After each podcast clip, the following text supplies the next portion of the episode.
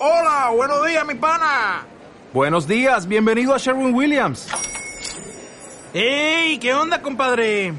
¿Qué onda? Ya tengo lista la pintura que ordenaste en el ProPlus app. Con más de 6.000 representantes en nuestras tiendas listos para atenderte en tu idioma y beneficios para contratistas que encontrarás en aliadopro.com. En Sherwin Williams somos el aliado del PRO.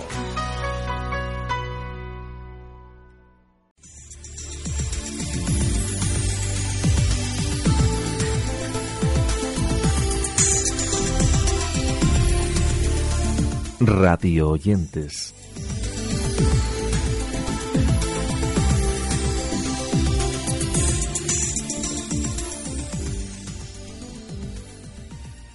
Saludos desde Radio Oyentes al inicio de una nueva edición de nuestro podcast dedicado en esta ocasión a recoger informaciones ilustradas con sus respectivos audios en torno al mundo de la actualidad radiofónica y la relacionada con el mundo del podcast. A lo largo de los próximos minutos comentaremos cosas que podéis ampliar desde los enlaces que os dejamos en la entrada correspondiente de nuestro blog. Así que, aunque ya ha pasado algún tiempo, comenzamos hablando del recuerdo que Pepa Fernández tenía para su colaborador Forges, en este caso, ella hablaba en las mañanas de Radio Nacional. Antonio era una buena persona. Yo creo que decir esto de alguien al final es lo mejor que se puede decir de ti. Como profesional no puedo hablar porque sabéis todos cómo era, eh, me estabais hablando muy bien, aquí los que lo conocisteis, los que lo leíais, en fin, sabéis cómo era. Pero como persona era mucho mejor todavía. Eh, entonces, lo mejor de Forges eh, era Antonio y lo mejor de Forges no estaba en las viñetas, ¿no? Esa es la idea que, a mí me queda de, de, la persona y del personaje. Más recuerdos de compañeros que trabajaron con Forges. Esta vez es Carlos Santos, que charlaba con José Ramón Lucas en Onda Cero. Hablaban sobre un amigo, un compañero del que opinaba que somos como somos gracias a Forges y que hablamos como hablamos gracias a él. Esto es algo de lo que le contaba a Lucas. Mm, ¿Cómo te has quedado esta mañana cuando has conocido la noticia? Pues mira, mm, primero hay un punto de dolor, el abrazo necesario. nos la dio a las seis y media de la mañana en un WhatsApp Pilar Garrido, su mujer. Abrazo a Pilar, abrazo a sus hijos, a Toño, compañero en Radio Nacional ahora, a sus hermanos, a Rafa, María, al Pirracas, en fin, son, eran un montón pero luego inmediatamente después yo solo quiero dedicarle a, Forges una sonrisa, o sea, una sonrisa de agradecimiento. a los humoristas se les ríe, no se les llora, ¿no? Sí, yo quiero, sí, sí, yo quiero agradecer el haber tenido la fortuna de haber tenido a un tipo como Forges ahí durante 50 años como un faro. Eh, Lucas, somos como somos gracias a Forges, hablamos como hablamos gracias a Forges. Dejamos ese recuerdo a Forges y hablamos ahora de una iniciativa que se está desarrollando en Radio Valencia de la SER. Se trata de la recopilación de guiones y nuevas grabaciones de los programas de Massimiliano Tus en Unión Radio en los años 30.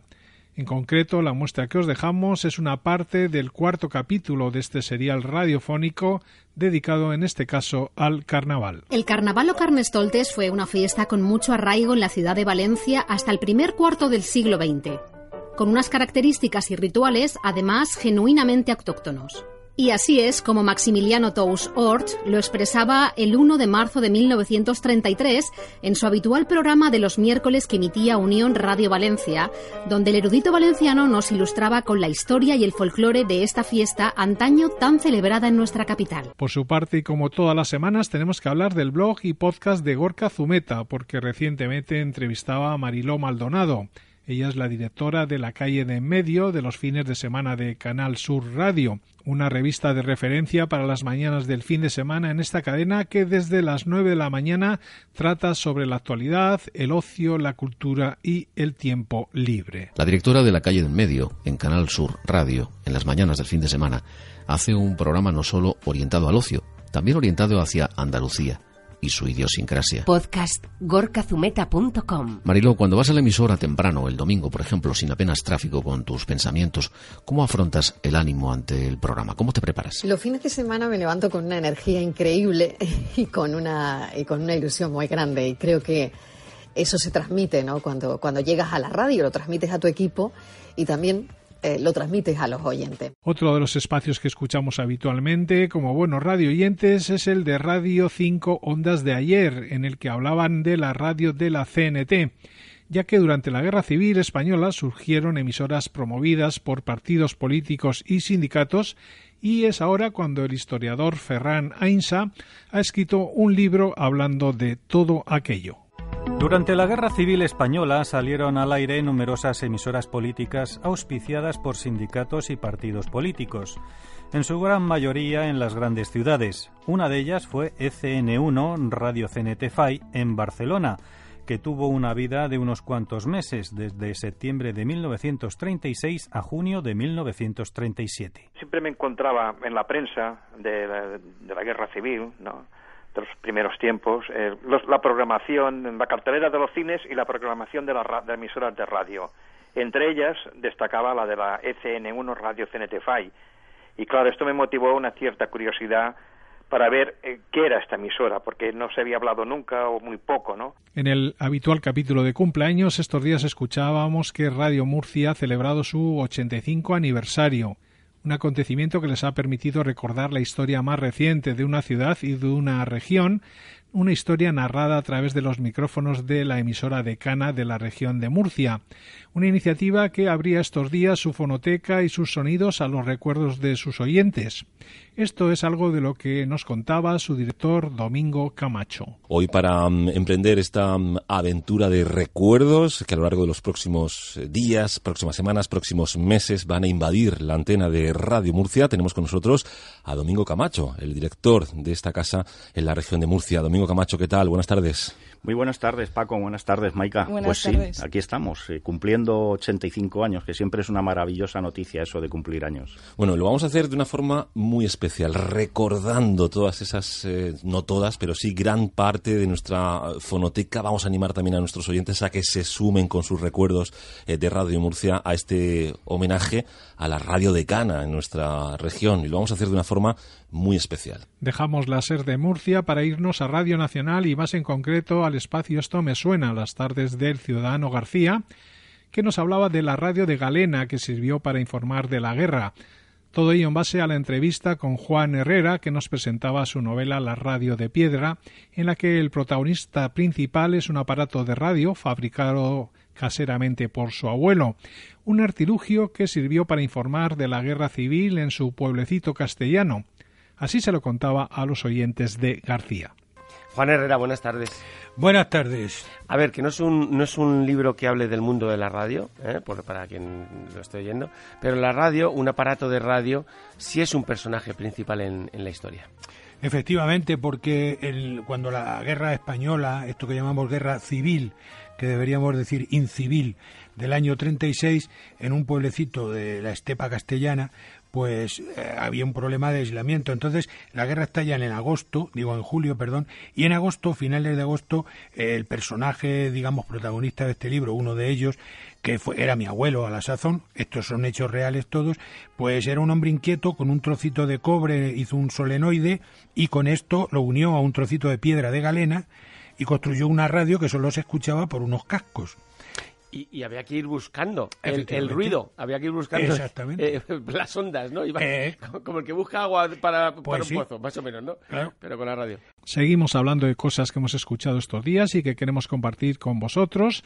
Y así ahora hablamos de Juan Luis Cano, que era entrevistado en el programa Despiértame Juanma de Melodía FM presentado por el mismo Juanma Ortega la misma cadena, por cierto, en la que ha comenzado su programa en marzo, motivo sobre el que charlaban en un audio que os dejamos en nuestras notas, pero del que ahora os ofrecemos un pequeño anticipo que nos dejaba Gorka Zumeta en su blog y en su podcast. Hola, ¿qué tal estás, Juanma? Muy bien, muy contento. Hombre, fenomenal, yo también, yo también, la verdad. Y, de, y bueno, nos vamos a reencontrar. Por fin, efectivamente. ¿Eh? Y además en la misma cadena, cosa que nunca ha ocurrido, en la misma cadena. Es verdad. Hemos estado de vecinos, pero nunca. Oye, Juan Luis, que que, enhorabuena, que me encanta que estés aquí de nuevo. Esta es tu casa y lo sabes, y es precioso que estés aquí en Melodía FM. Y que seas el encargado de despertar a la gente los sábados y los domingos, porque esos, esos días no los voy a hacer yo, eso te lo aseguro, ¿eh? Bueno, yo tampoco es tan prontito, ¿eh? Porque empezamos a las nueve y yo espero que a las nueve ya estén despiertos.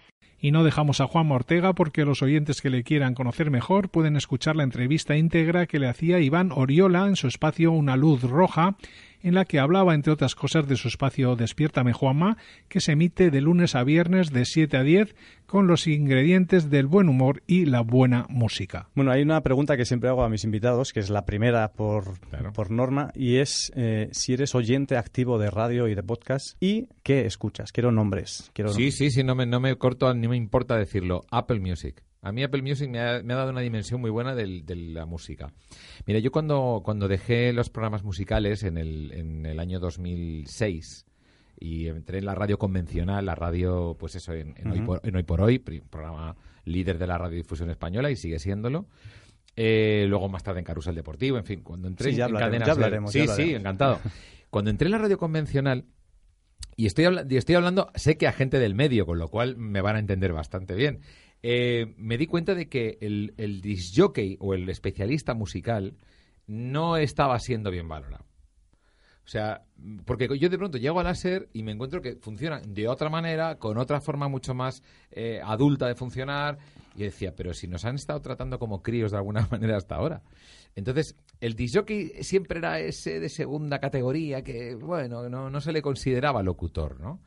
Y yo reclamo siempre para eso que, que, como en todo tiene que haber categorías y hay gente haciendo programas musicales extraordinarios. Seguimos con temas relacionados con la radio, en este caso con el concurso de monólogos de humor de Radio Euskadi, ya que desde el 7 de marzo y hasta el 11 de abril está abierto el plazo para que todos los que deseen participar en esta primera edición se puedan apuntar a esta cita que está abierta a profesionales y amateurs. Aquí os dejamos una cuña de la emisora anunciando el evento. Radio Euskadi va a poner en marcha ya el primer concurso de monólogos de humor. Escucha. Radio Euskadi pone en marcha un concurso en el que te va a apetecer mucho participar, con la gracia que tú tienes y los ricos que son 2.000 euros de premio. Primer concurso de monólogos humorísticos de Radio Euskadi. Esta primavera Radio Euskadi pone en marcha un concurso de monólogos de humor y el asunto va dirigido tanto a personas profesionales como a amateurs. Desde finales de abril hasta finales de mayo se llevará a cabo la fase eliminatoria del concurso. En este plazo, las personas participantes interpretarán sus monólogos en directo en el marco del programa Graffiti. El monólogo elegido por el jurado en la gala final que se celebrará en junio y en la que participarán todos los finalistas recibirá un premio de 2.000 euros. La audiencia de Radio Euskadi también elegirá su monólogo favorito y ese tendrá 500 euros de premio. Anímate y participa. Radio Euskadi con el humor, por favor. Seguimos nuestro repaso sobre la actualidad y nos hacemos eco en los siguientes minutos de noticias que hemos escuchado en torno al mundo del podcast y lo hacemos en primer lugar recordando que estos días comenzaba la cuarta temporada del podcast de Mona León Negra y Criminal que podéis escuchar en Podium, una etapa de la que os dejamos un breve corte de su primer capítulo. silencio. Escucha. Negra y Criminal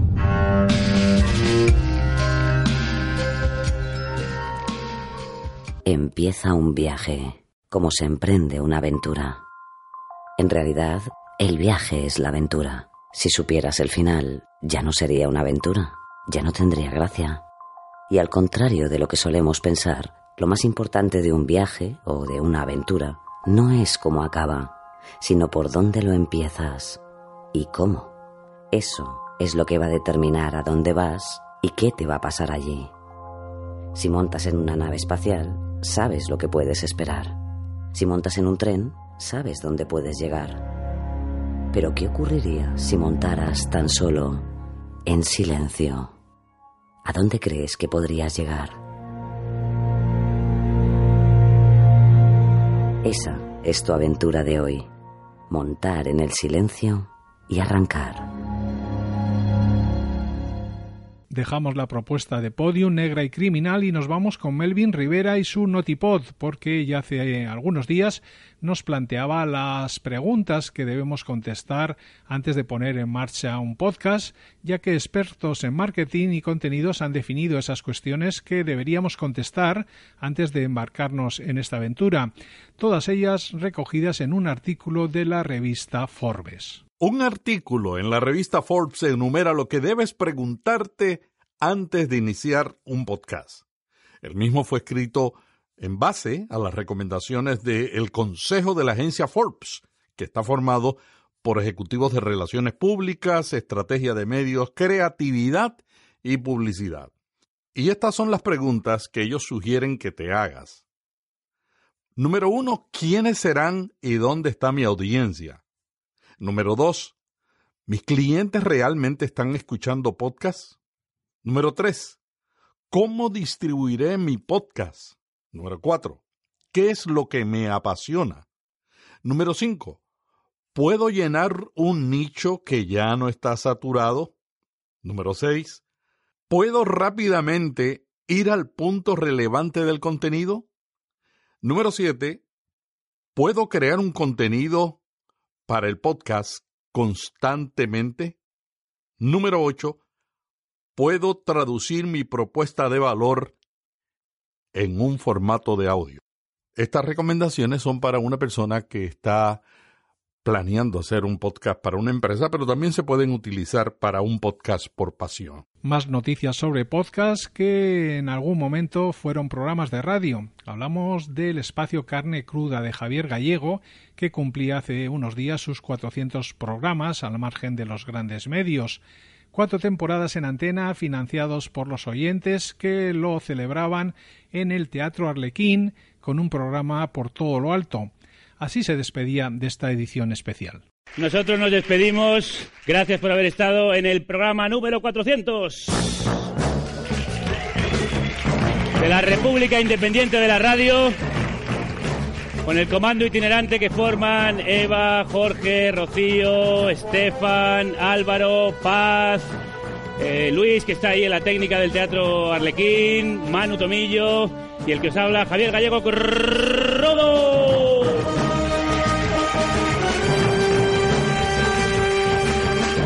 Gracias, gracias de verdad por hacernos poderosos, por darnos esta atalaya en la que nos sentimos libres y podemos hablar sin miedo a las censuras que tanto están atacando en este país. Hemos cumplido 400, vamos a por otros 400.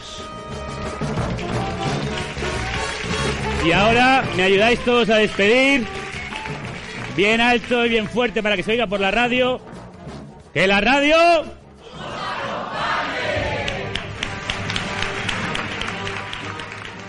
Seguimos hablando de podcast y ahora en concreto de una nueva propuesta de Podium. Se trata de la titulada Cacharradas, un espacio de tecnología dirigida a personas que tienen un móvil de última generación o un ordenador muy potente, pero que muchas veces no saben cómo sacarles rendimiento.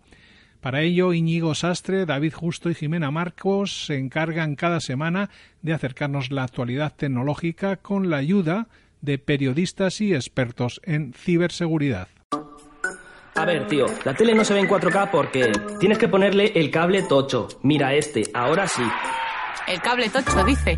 Si a ti eso de poner cables te trae sin cuidado porque lo que te gusta es ver horas y horas de vídeos virales en YouTube, entonces tienes que escucharnos. Llega Cacharradas, el podcast de tecnología para la gente que solo sabe disfrutar con la tecnología. ¿Cachaquí? Cacharradas. Ya disponible en podiumpodcast.com. Dejamos esas cacharradas de podium para hablar de la Asociación Podcast que nos ofrecía un programa resumen sobre el sector en el que hablaban, entre otras cosas, de las JPod 2018 con Gemma Duisa, que es miembro de la organización de estas jornadas que se celebrarán este año en octubre en Madrid. Hoy tenemos una entrevista con una persona que se va a presentar luego, va a ser ella la que diga quién es y qué ha venido a contar hoy aquí, pero que seguro que muchos lo, lo esperabais y que también lo necesitabais, conocer un poco en profundidad que, en qué va a consistir ese proyecto, ese nuevo proyecto que ya ha sido aprobado y ha sido anunciado también para que Madrid sea la próxima sede de las JPOZ durante los próximos el próximo mes de, octubre de, de, 2018 de este año en Madrid. Y queremos conocer todos los detalles. Queremos saber cómo nació la intención de presentarse por qué traerlo a Madrid cómo llevan esa responsabilidad y cómo han empezado a trabajar ya ahora sí sabiendo que ellos van a ser quienes se van a encargar de organizar las próximas jornadas de podcasting, el evento de podcasting más importante de España y que tendremos la posibilidad de disfrutar en, Madrid, en la capital. Se presenta ella. soy Gemma, uh, soy Gemma Yat, parte de la organización de, de JPod 18 y también podcaster en La Constante.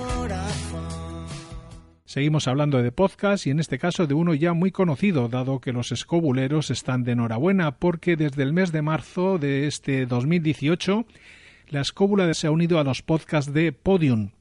La verdad es que hay que darles la enhorabuena a ellos y a sus oyentes y seguidores y nosotros os dejamos un pequeño corte en el que nos contaban la buena nueva y anunciaban el primer entrevistado de esta nueva etapa, que es nada más y nada menos que Javier Sierra. Cerramos un ciclo, empezamos el nuevo ciclo y, eh, bueno, pues esta semana, como yo decía, permanecemos en el limbo, en el limbo preparando todo el material para esta nueva etapa en Podium Podcast. Bueno, tengo que empezar a atar a las bestias ya, ¿no? Tengo que empezar a cerrar esto, se supone, ¿no? Bueno, pues voy a, voy a cerrar esto recordando a todos los escobuleros que el podcast se va a seguir escuchando cada viernes, igual que siempre, en el mismo sitio de siempre. Lo único que ahora añades la aplicación y la web de Podium Podcast, la plataforma de podcast del Grupo Prisa. Si estás suscrito en iVoox, en iTunes o donde sea, no hay que cambiar nada, no hay que resintonizar el televisor. Hasta aquí todo bien y creo que el viernes que viene arrancamos, ¿no?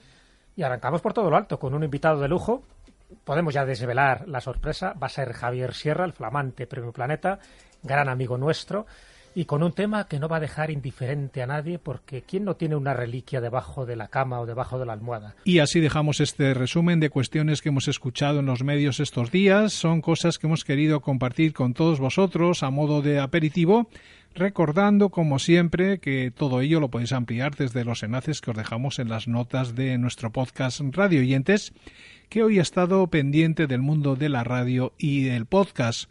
Nosotros nos despedimos hasta la semana que viene.